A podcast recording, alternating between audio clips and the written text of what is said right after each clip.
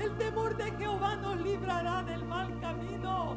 El temor de Jehová nos librará de veredas de tinieblas tenebrosas. El temor de Jehová nos mantendrá en el camino. El temor de Jehová nos hará correr a ti. El temor de Jehová nos hará amarte, oh, honrarte y vivir como tú requieres. Manda tu temor a esta congregación. Manda tu temor a nuestras vidas para que lo que hablamos sea lo que vivimos.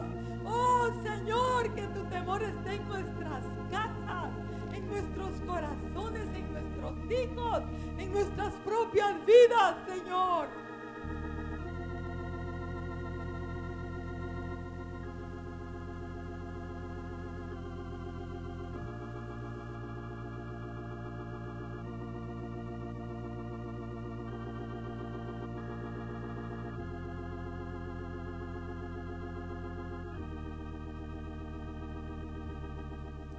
Sí, gracias. Porque tú, Señor, nos estás llamando a pesar de lo que somos y de lo que hacemos. Pero gracias te damos esta mañana por tus palabras. Y Señor sigue hablándonos y edificándonos por el bien eterno de muchos que no están hoy aquí, pero Señor que serán alcanzados por hermanos y hermanas de esta congregación, Señor. Te agradecemos, Señor, y abre nuestros ojos, nuestros oídos, que podamos verte, Señor. Amén. Pueden sentarse, hermanos.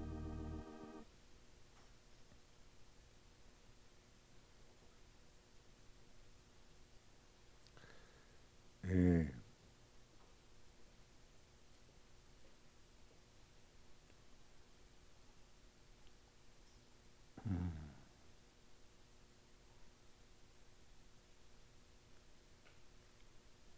el Señor es fiel y desde hace un tiempo estaba meditando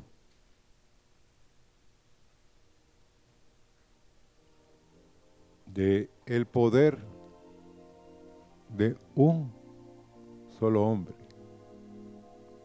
del poder de una sola mujer, el poder de Dios a través de un solo hombre, el poder de Dios a través de una sola mujer.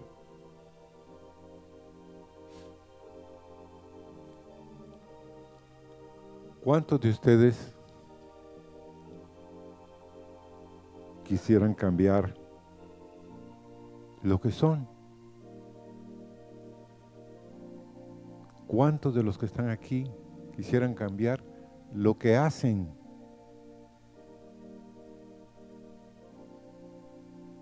En el Dios tuyo está el poder para cambiarte.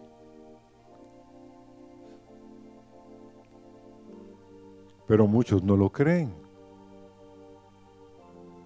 El conflicto del corazón es, ¿será que Dios puede hacer algo de mí? ¿Será que Dios puede cambiar mi entorno?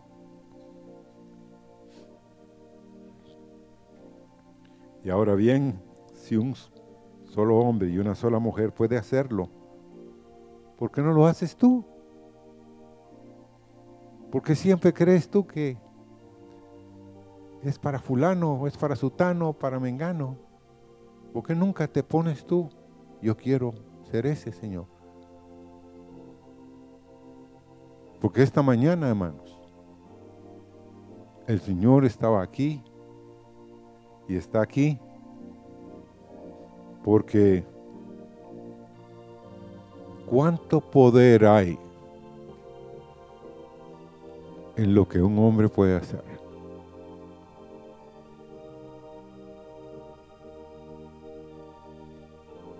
Uno dice, pero ¿será? José a los 17 años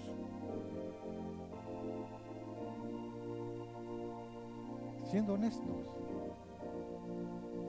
¿Quién era José de Marcos? Un esclavo, ¿sí o no? José era un, muchacho de 17 años, dos sueños, se los contó primero el primer sueño a sus hermanos, el segundo se lo contó al papá. Y le digo, ¿qué es esto que está soñando? Ah? Pero era Dios hablándole.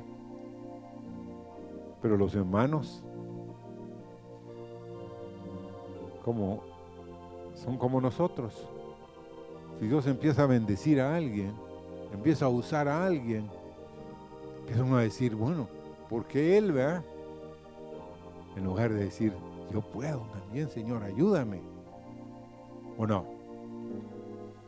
Pero vendido a los 17 años, esperó 13 años entre la casa de Potifar y la cárcel.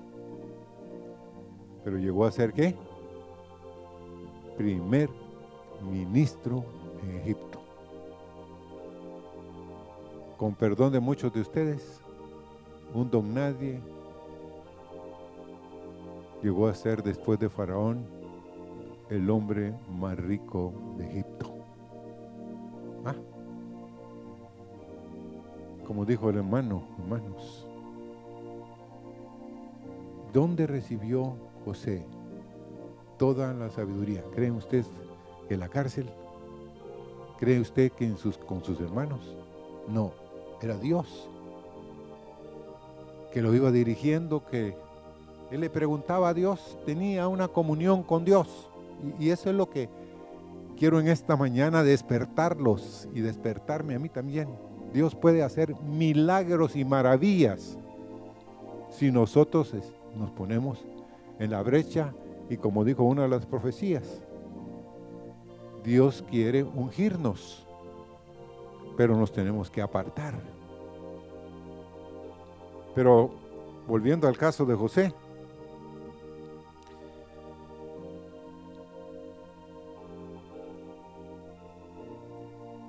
le dice a Faraón cuando lo de los sueños. ¿De quién es la interpretación? De José, el hijo de Jacob. ¿O a quién le puso la corona. Es de Dios las interpretaciones. Lo único que tienes que hacer es contármelo. Y yo le voy a preguntar a Dios y Él te va a dar la interpretación. Y eso fue, hermanos. Glorioso o no. Porque de la cárcel llegó a ser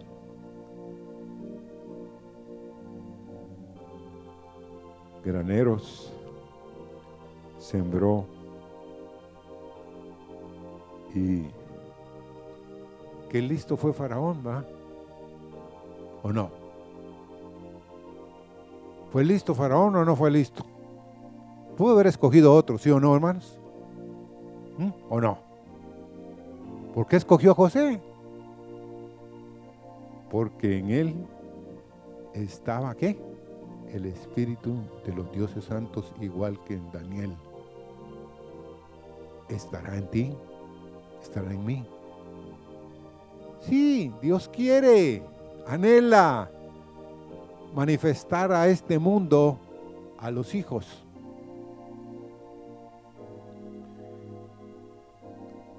Y ahora, a mí me regaló un hombre.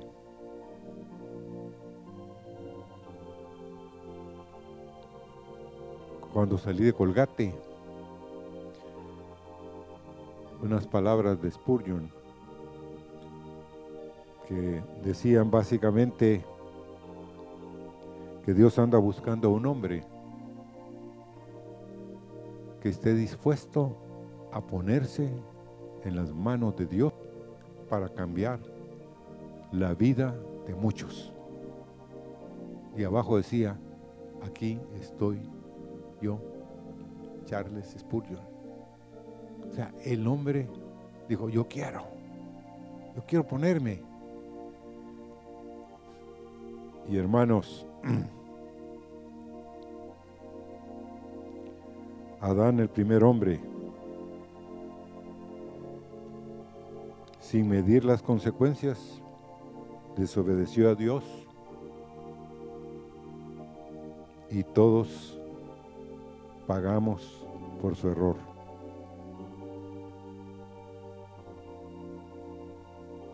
Algún día voy a estar cara a cara con Adán y le voy a decir, ¿por qué lo hiciste? ¿O no? O usted, como dijo el hermano, ¿por qué es que Dios quiere que nosotros le preguntemos? Y que le digamos, ¿por qué hiciste tal cosa? ¿Por qué estás haciendo esto? Otro es, yo estoy muy preocupado, hermanos, por el agua. Ya no aguanto yo que no haya agua. Ahora, yo todos los días tengo agua en el chorro, tengo dos cisternas, tengo una bomba y no tengo de qué preocuparme, pero lo que yo leo y oigo y me cuentan de que no hay agua en Honduras, en ciertas regiones, me preocupa. Porque mucha gente va a padecer hambre, hermanos. ¿O no? Mucha gente sembró y la cosecha no se les va a dar. Mucha gente un, hermano me contó de que el café bajó tremendamente de precio. Y como los cafetaleros, igual que en una época en Guatemala, los algodoneros, trabajaban en base a los bancos. Los bancos les prestaban el dinero y ellos trabajaban con el dinero del banco. Pues le pagaban al año siguiente igual. Y vivían solventemente. Carros nuevos, una bendición los algodoneros. Pero de pronto hubieron plagas y no pudieron pagar la cosecha. No pudieron pagar los préstamos. Se endeudaron, empezaron a vender las tierras. Y eso es lo que está pasando aquí. Están vendiendo al mejor postor, al que más les da, porque no pueden pagar. ¿Pero por qué? Porque no ha habido siembra. No sé cuántos se enteraron del problema que tiene el aceite de palma. Hace... ¿Cuánto fue? En marzo. Por alguna razón fuimos ahí por Izabal. Y cuando volvíamos, yo empecé a ver comunidades completas de todos los árboles de aceite de palma que les habían echado veneno y estaban secos, secos los árboles. Entonces me dio curiosidad y en la frontera pregunté, pero ¿qué pasó? El precio del aceite de palma se vino abajo y no les alcanza ni para pagar, para, ¿cómo se llama?, cosechar. No tienen dinero hermanos, de verdaderamente debemos estar clamando porque Dios mande el agua en lo natural y en lo espiritual. Amén. Pero ¿cuál es nuestra actitud? Ah, bueno, es que yo tengo hoy comida, pero no sabemos mañana o pasado.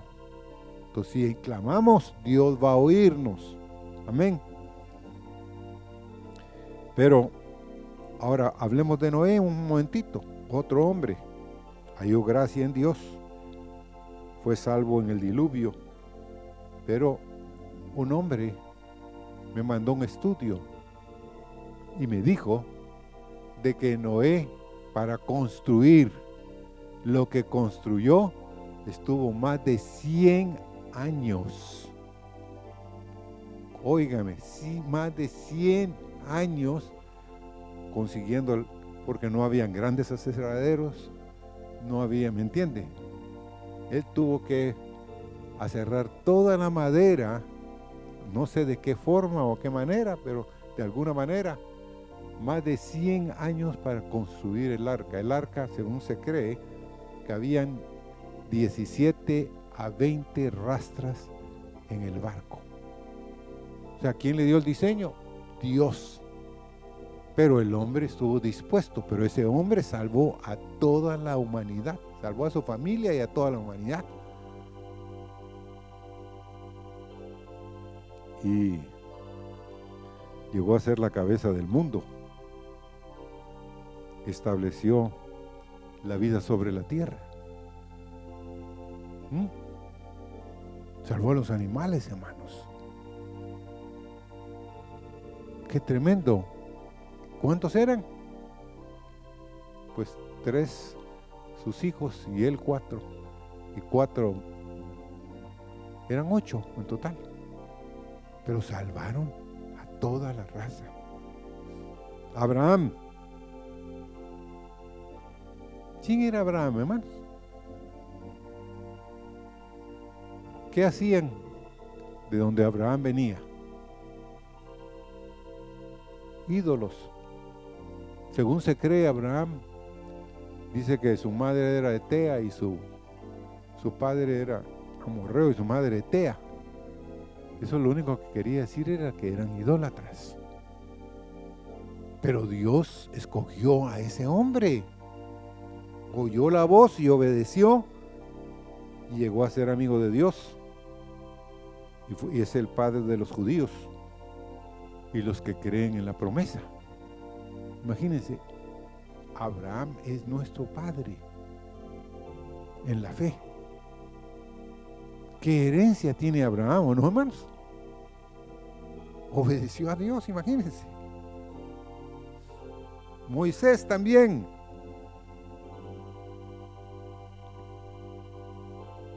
Un día decidió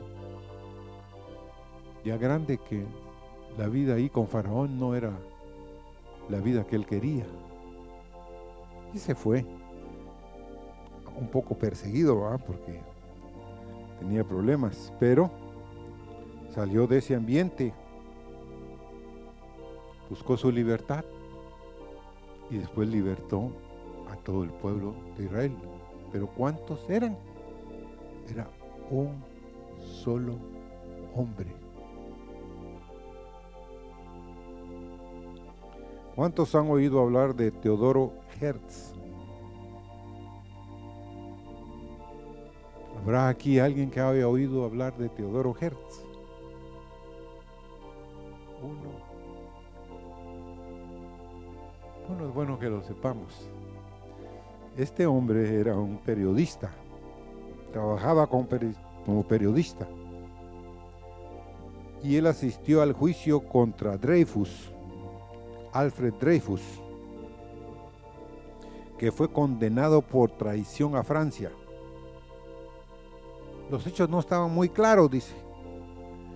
Solo se sabía que, con toda evidencia lo hubieran absuelto. Pero había un detalle. Dreyfus era judío. Y por lo tanto sospechoso de traición. ¿Alguna similitud con la Francia actual, hermanos? ¿Saben ustedes que Francia es uno de los países que están persiguiendo a muerte a los judíos? ¿Mm? Pero imagínense este hombre, Alfred Heijus, era el oficial judío del ejército francés y fue condenado injustamente por traición en 1894.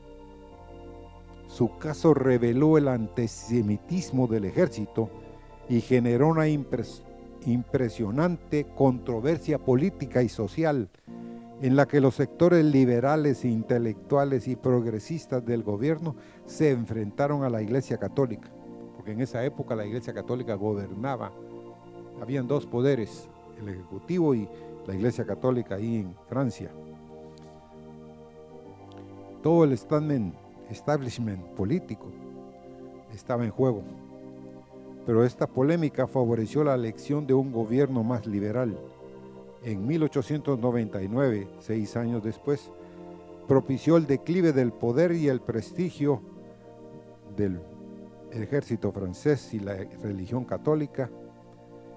Y en 1906, Dreyfus fue indultado, o sea, salió de prisión y fue readmitido en el ejército como comandante, condecorado con la Legión del Honor. Esperó 12 años. Ahora, pero Hertz, Teodoro Hertz, sintió que en un futuro muy cercano lo único que podía rescatar a los judíos era tener un Estado judío, para que no fueran vapuleados, muertos, humillados y sometidos. Y ese hombre es el padre de la nueva del nuevo Israel. Imagínense, este hombre peleó, quiso, para que los judíos tuvieran de nuevo una nación. Fue el padre del sionismo. Fue un solo hombre. Abraham fundó el pueblo de los judíos y Ger sintió lo mismo. Pero, ¿por qué les estoy hablando de que ustedes y que yo en cierto sentido podemos cambiar todo nuestro entorno? Podemos cambiar a nuestra familia. Podemos cambiar a esta nación, hermanos. Si un hombre puede hacerlo, ¿por qué no lo haces tú? Demos un paso de fe, ¿o no? Ah, no. No puede ser. Hermanos y hermanas, Dios puede hacerlo si nos ponemos en sus manos. Miremos otros casos. Miremos el caso que está en Ruth capítulo 3 y verso 15. Vamos ahí.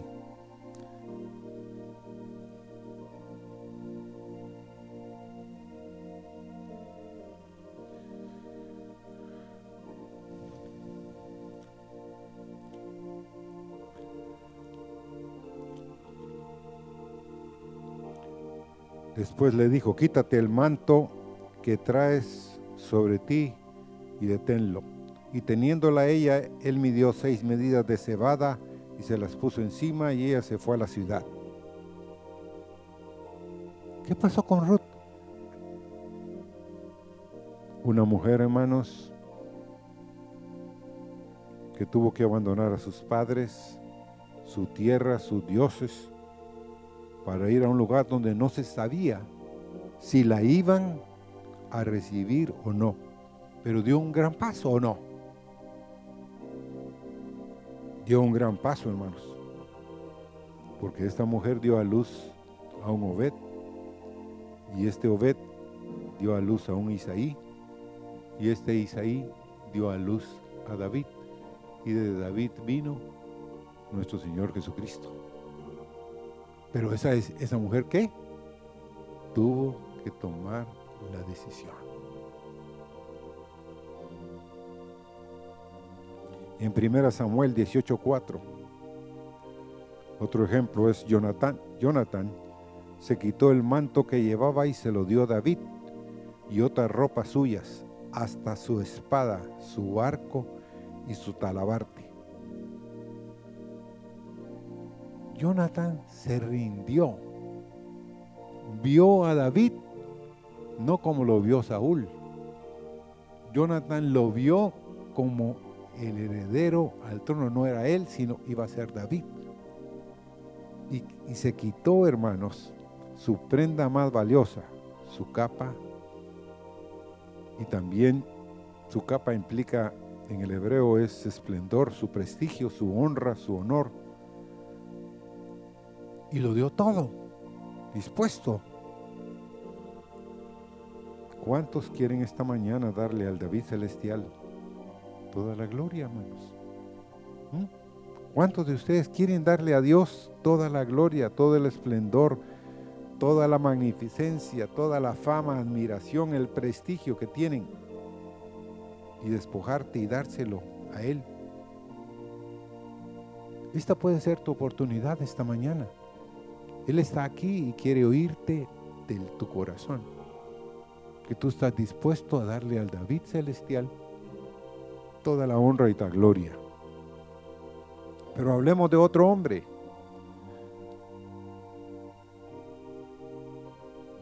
Hace pocos días oí Elías un tremendo hombre en Dios, pero miedoso, hermanos, ¿o no? Temeroso, ¿o no? Después de matar a 400 profetas en el arroyo de Sison, la mujer Jezabel lo puso a temblar y el hombre caminó como loco, hermanos, huyendo. Dice que Elías era un varón sujeto a pasiones y cosas iguales que las nuestras. Pero ese hombre qué? Oró y cerró los cielos. Oró y abrió los cielos, imagínense. ¿Qué poder tenía Elías? Pero reconozcamos de que, que tenía miedo que le entró, ¿cómo se llama esto? Pánico de morir.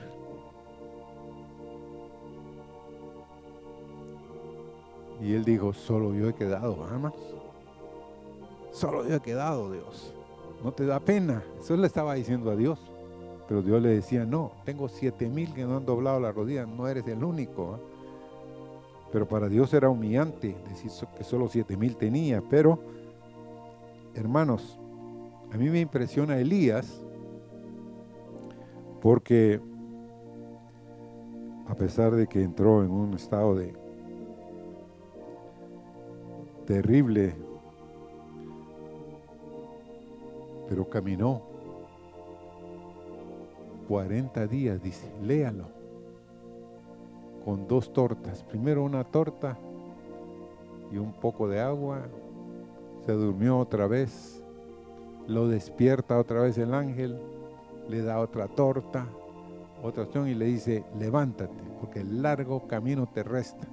Y lo manda Dios de regreso. Él estaba, hermanos, había bajado hasta el monte de Oreb, que está en el Sinaí, y él había salido desde Samaria, desde allá arriba. Y después Dios le dice, no, tienes que ir y ungir al rey que yo tengo en, Siria. Tienes que ungir a Eliseo. Tienes que hacer esto. No, todavía no te vas a morir. Todavía vas a hacer esto. Y otra vez tiene que agarrar camino 40 días para subir, hermanos. Ah. Pero, ¿qué hombre es este? Ah? Pero llegó el día que Dios le dijo, cuando estaba en la cueva, le dice el Señor, ¿qué haces aquí, Elías?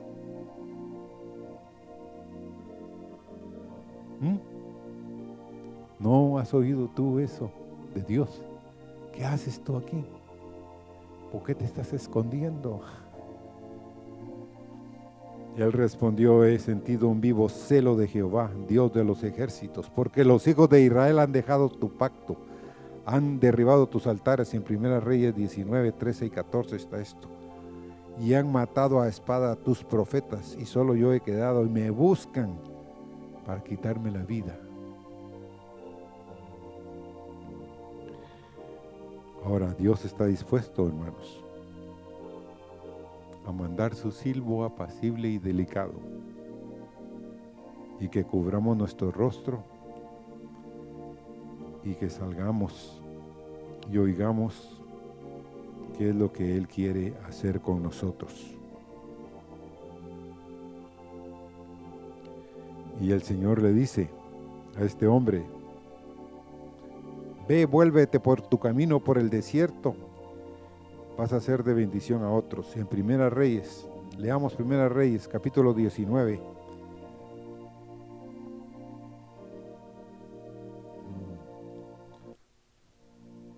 Primera Reyes, capítulo 19, verso 13 y 14.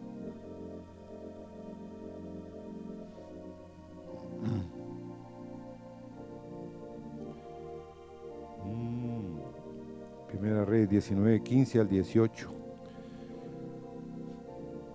Y le dijo Jehová, ve, vuélvete por tu camino por el desierto de Damasco. Llegarás y ungirás a Asael por rey de Siria, a Jehú, hijo de Nimsi, ungirás por rey sobre Israel, y a Eliseo, hijo de Safat, de Abed Meola, ungirás para que sea profeta en tu lugar. Y Dios le dice, y el que escapare de la espada de Asael, Jehú lo matará. Y el que escapare de la espada de Jehú, Eliseo lo matará. Y yo haré que queden en Israel siete mil cuyas rodillas no se doblaron ante Baal y cuyas bocas no lo besaron. Bueno, Dios anda buscando a los Elías hoy. Anda buscando a las Elías hoy. Dios anda buscando, hermanos, a hombres y a mujeres que estén dispuestos a dar la bendición que Dios les ha dado a otros. Porque usa a este hombre para ungir a Jehú, para ungir a Eliseo y para ungir a Asael se llama, Asael. Pero, ¿por qué Dios usa a un solo hombre? A una sola mujer, a un solo instrumento. Porque Dios tiene tratos muy personales con cada uno de nosotros. Dios no es un Dios de todos en el sentido de que a todos, pero Dios lo que quiere es que cada uno reciba la porción que uno necesita para ser de bendición a otros. Amén. Hermanos, podemos ser de bendición. Dios no nos, como dijo la profecía también, Dios no nos ha dejado solos. Dios sabe que vamos a, a heredar y Él quiere darnos una parte en su herencia, pero estaremos dispuestos nosotros. Ahí es otra paso. Pero veamos otro caso. Miremos a Eliseo. En Primera Reyes 19, 19 dice, partiendo él de ahí, halló a Eliseo, hijo de Zafat, que araba con doce yuntas delante de sí, y él tenía la última y pasando Elías por delante de él echó sobre sí su manto. Es cierto, Elí. Para Elías tal vez era un problema, porque ¿qué le dijo Dios Elías en un momento de una situación difícil en su vida? Basta ya, me quiero morir no soy yo mejor que mis padres. ¡Wow! Entonces Dios oyó las palabras que él dijo, lo lleva y le dice que unja a Eliseo.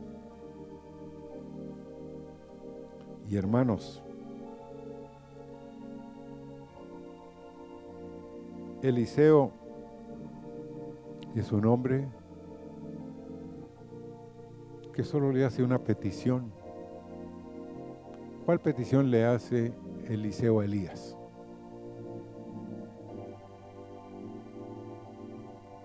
Que yo tenga la doble porción de tu espíritu. ¿Qué le estaba diciendo? Quiero tener un más grande ministerio que el tuyo. Yo quiero ser el doble de bendición que tú has sido. ¿Qué? Ahora, ¿qué creen ustedes que pudo haber causado en el corazón de Elías? Bueno, buena petición, ¿ah? No, él le dice, si me mirares, cuando yo me vaya, te será dado. Ahora, hermanos, los profetas y el mismo Elías trataron de que Eliseo no siguiera a Elías.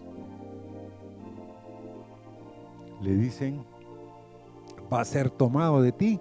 Sí, ya lo sé, cállense. No lo debo perder de vista. Después el mismo Elías le dice, mira, quédate aquí, yo voy a ir más allá. No, no, no, no. Voy a seguir contigo. Voy a seguirte hasta el fin. Y hermanos, este hombre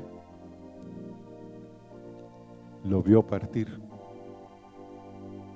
No lo entusiasmó el carro de fuego, sino vio el torbellino en el cual él fue levantado. Ahora una pregunta que les hago a ustedes y me hago yo es, ¿por qué Dios se lo llevó? ¿Por qué Dios quería darle una muestra a Eliseo de lo que iba a hacer. Porque Eliseo necesitaba posiblemente tener que si iba a recibir lo que Dios tenía para él. Tenía, quería algo más que un ministerio.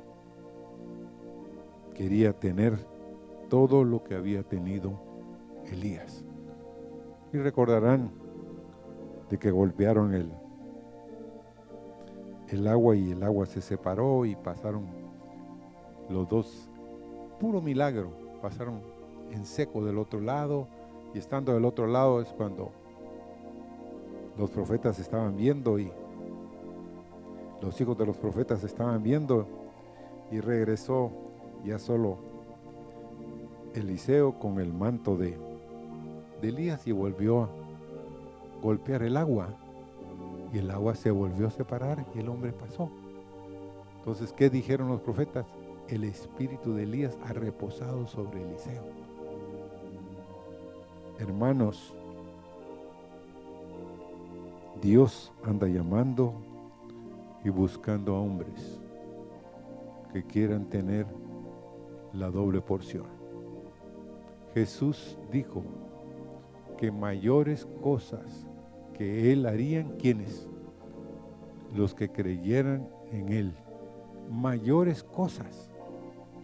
Jesús no está queriendo tener todo el poder Él, a pesar de que el Padre le ha dado todo poder en los cielos y en la tierra y debajo de la tierra.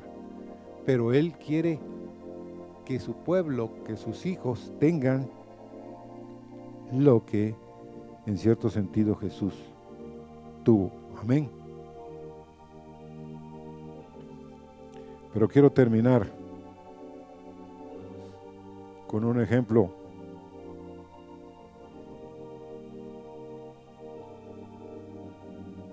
Del apóstol Pablo que dice en Hechos 20, el 20, 20 y verso 24, ni estimo mi vida preciosa para mí mismo, con tal que acabe mi carrera con gozo y el ministerio que recibí del Señor Jesús para dar testimonio del Evangelio de la gracia de Dios.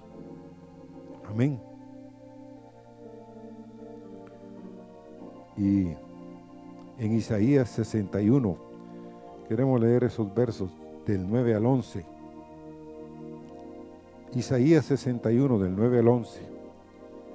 Y la descendencia de ellos será conocida entre las naciones, y sus renuevos en medio de los pueblos. Todos los que los vieren reconocerán que son linaje bendito de Jehová. En gran manera me gozaré en Jehová, mi alma se alegrará en mi Dios, porque me vistió con vestiduras de salvación, me rodeó de manto de justicia, como a novio me atavió y como a novia adornada con sus joyas. Porque como la tierra produce su renuevo y como el huerto hace brotar su semilla, así Jehová el Señor hará brotar justicia y alabanza delante de todas las naciones. En el verso 6 dice que está hablando de los sacerdotes de Jehová. Ellos tendrán esto como una descendencia que será conocida entre las naciones y reconocerán que tú, hermano y hermana, eres linaje bendito de Jehová. Amén.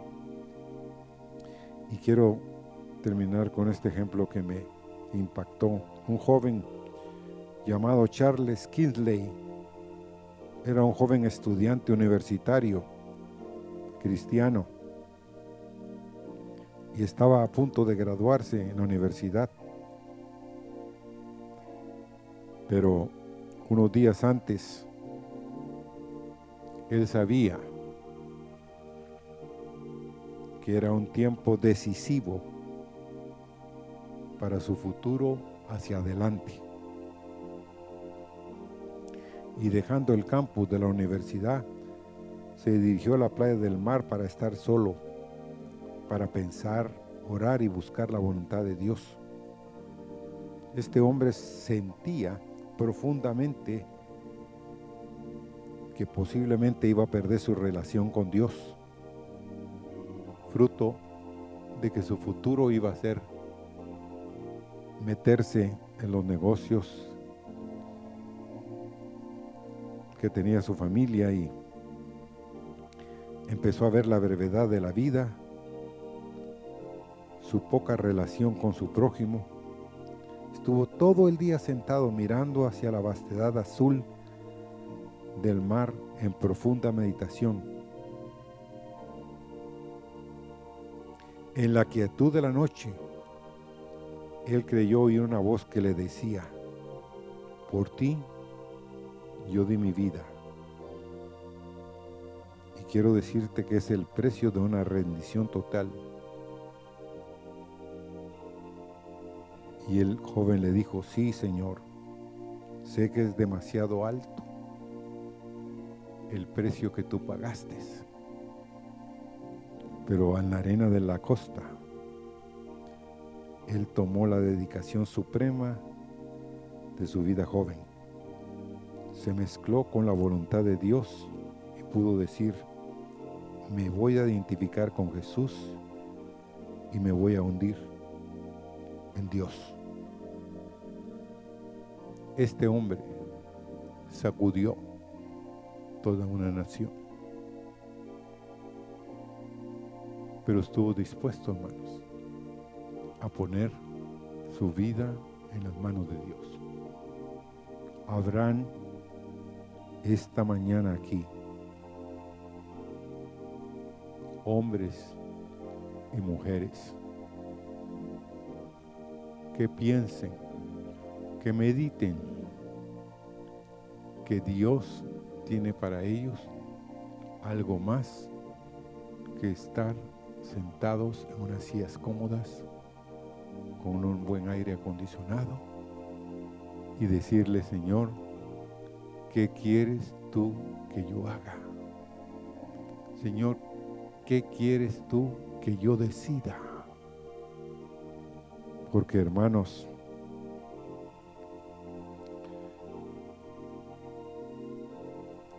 tendremos que pagar un precio grande pero solo los grandes serán poseídos por Dios. Y Dios sabe que somos pequeños, pero en Él, Él puede hacernos grandes. En Él habrán maravillas, hermanos. en Él habrán milagros. En Él, en Él habrán cosas que nunca hemos soñado ni ha subido, como dijo el hermano, a corazón del hombre. Son las que Dios tiene preparadas. ¿Para quienes? Para los que lo aman. Cosas que no han subido a pensamiento ni oído a oído. Son las que Dios tiene preparadas para los Señor que verdaderamente Señor tú no llamas a naciones tú llamas a hombres llamas a mujeres que se identifiquen contigo que estén dispuestos Señor. Si es a morir a morir por ti Señor. Si es a llevar, Señor, como el hermano, el chino, el hermano John, Señor, que no le importó sufrir todo lo que sufría, porque él sabía que tenía un mensaje que compartir. Señor, en esta mañana, poséenos, Señor. Tómanos aunque somos miedosos, aunque tenemos miedo, Señor, temblamos ante muchos hombres que se dicen poderosos, Señor, pero tú eres el poderoso de los poderosos, Señor. Tú estás en medio de nosotros como poderoso gigante, Señor.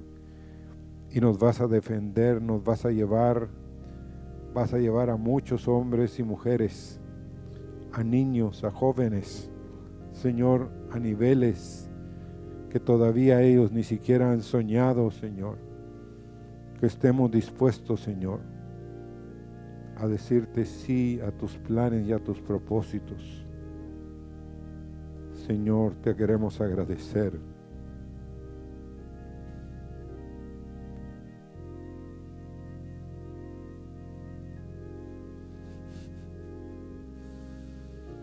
Por el llamamiento. Te queremos agradecer, oh Dios,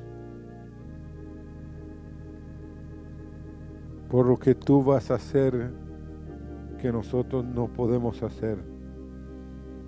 Porque sí, ciertamente, tú tienes todo el poder en los cielos y en la tierra.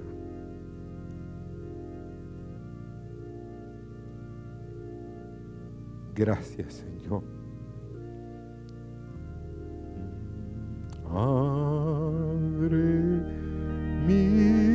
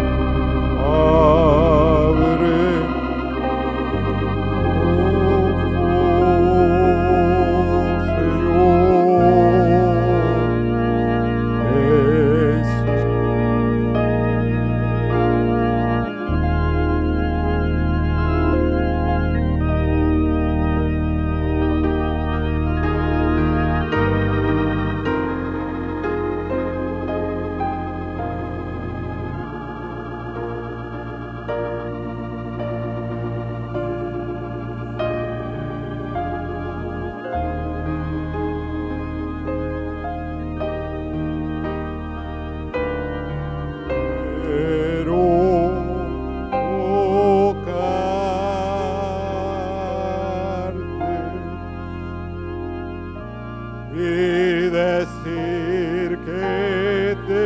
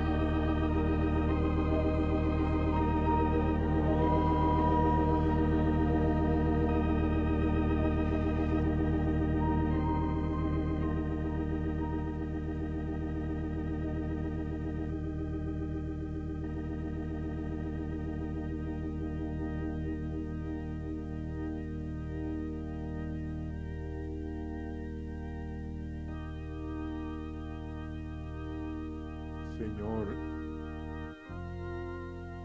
aquí en medio de nosotros. Hay unos que meditan la decisión de poner sus vidas, Señor, en tus manos. Pero Señor, solo tú puedes hacer que nosotros nos rindamos, Señor, a tus propósitos y tus planes.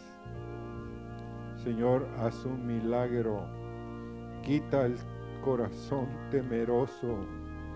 Quita de nosotros cualquier miedo, Señor, a fallar. Y ponnos, Señor, en el camino recto, en el camino, Señor, tuyo. ¿Qué queremos hacer, Señor? Solo tu voluntad en nuestra vida. Complacer el corazón tuyo, Señor. Porque cuántas vidas dependen de hombres, de mujeres que están en este lugar, Señor. Cuántas vidas están en juego, Señor. Oh, danos la gracia para aceptar, Señor, que tú nos llamas, que tú quieres comunión con nosotros, que tú vas a atraernos a tu presencia, que vas a despertarnos, que vas a hacer que noches enteras, Señor, seamos metidos, Señor, contigo, porque el anhelo tuyo es tener comunión con el hombre, poder compartir con nosotros tus secretos, tu plan, Señor. Gracias, Señor.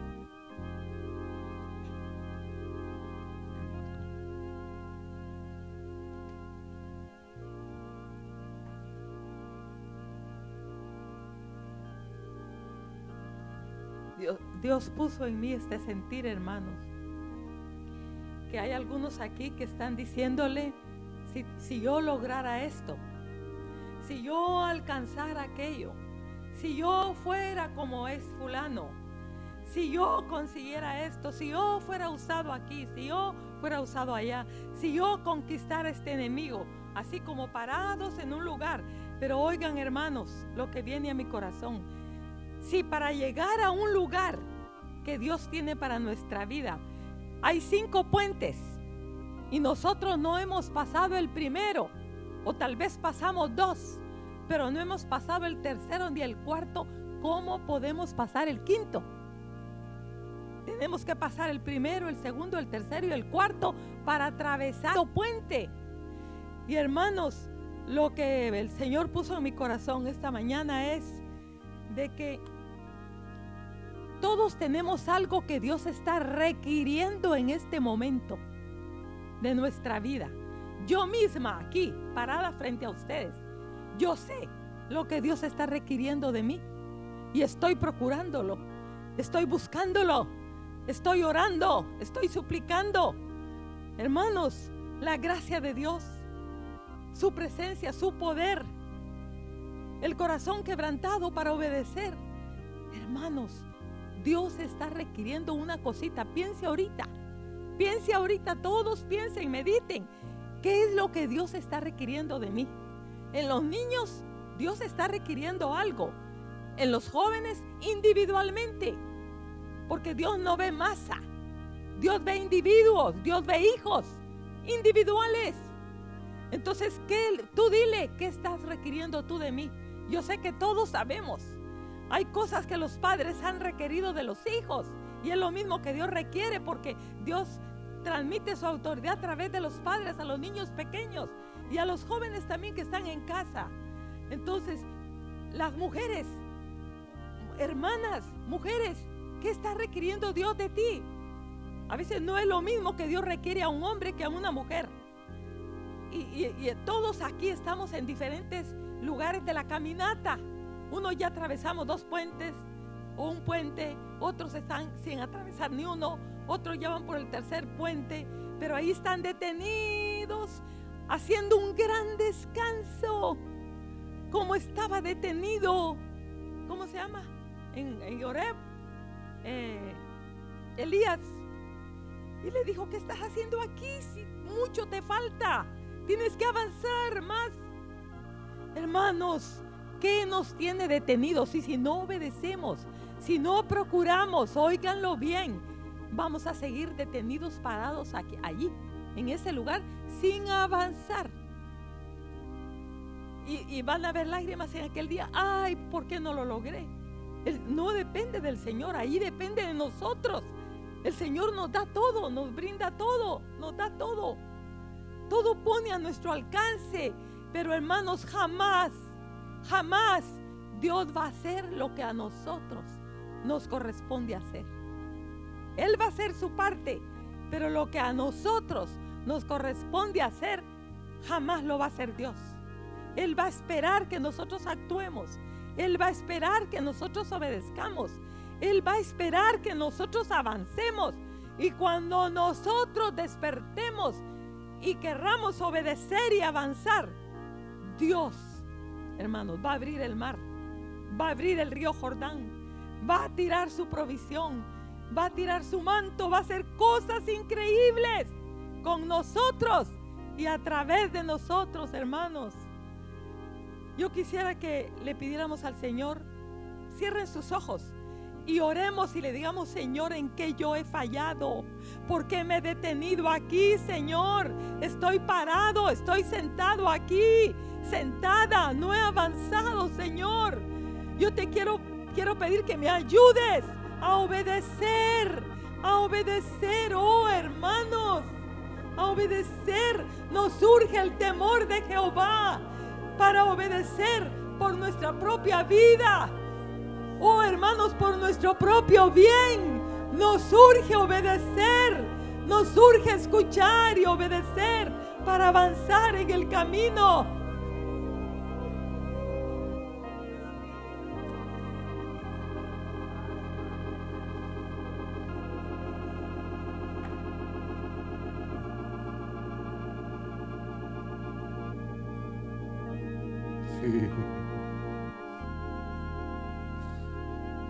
Escucha el clamor del niño, del joven, de la señorita, del hermano, de la hermana, Señor.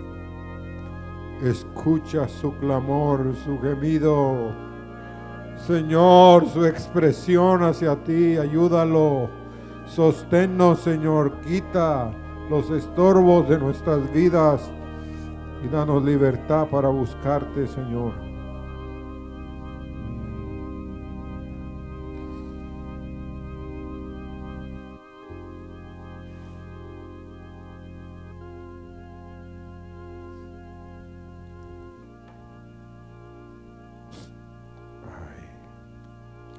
Así es. Es una decisión. Esta vida espiritual, hermanos, es una decisión continua. Es una decisión de hoy, mañana otra nueva decisión. Después ah, otra nueva decisión. Pero siempre hay cosas nuevas en Dios. Pueden sentarse hermanos y